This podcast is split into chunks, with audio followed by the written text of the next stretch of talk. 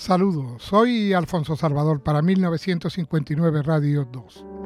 Hoy tratamos el tema el sexo en el mundo antiguo.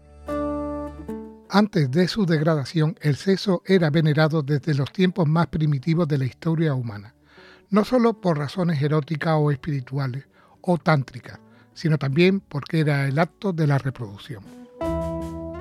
Como lo es hoy, la fertilidad era muy importante para los antiguos de hecho, la fecundidad de la tierra se identificaba con la fertilidad del ser humano. Así, la lluvia cayendo y fertilizando el seno de la madre tierra se consideraba el esperma del Padre Cielo. En efecto, el culto al sexo era culto a la naturaleza, o el culto de la naturaleza se extendía a los cielos, donde a las estrellas se le daba el nombre de árboles. La naturaleza era muy importante para los antiguos, pues se daban cuenta no sólo de que dependían de ella, sino también de que estaban inexorablemente unidos a ella. Yaso describe el culto de la naturaleza que surgió de esta percepción. Las religiones de Dios, incluido el cristianismo, están basadas en el culto a la naturaleza. La naturaleza puede definirse como el universo material y la fuerza que actúa en el cosmos, que operan independientemente del hombre. Entre las variedades de religión natural estaban la adoración de la tierra, de los árboles y de otras plantas, de volcanes, montañas, agua y viento, de animales, de estrellas, planetas, la luna, el sol, el cielo y un etcétera impresionante.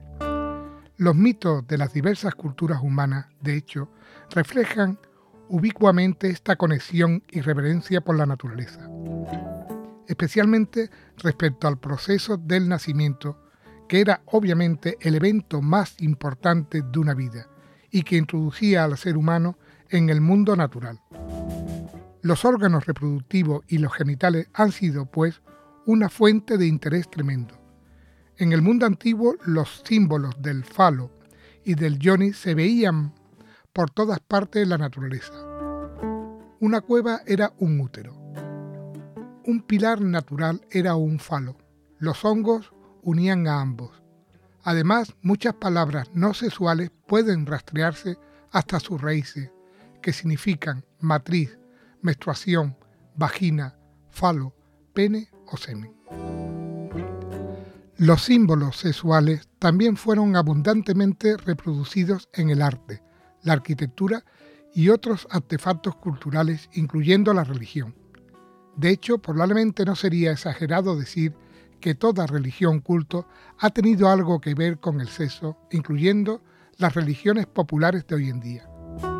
En efecto, dentro de religiones organizadas como el judaísmo, el cristianismo, abundan los símbolos fálicos y de la vulva, que ya no son entendidos de forma adecuada por la gente.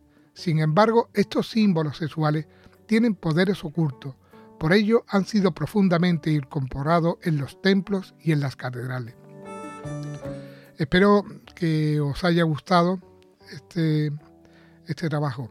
Muchas gracias por escucharme y un saludo virtual.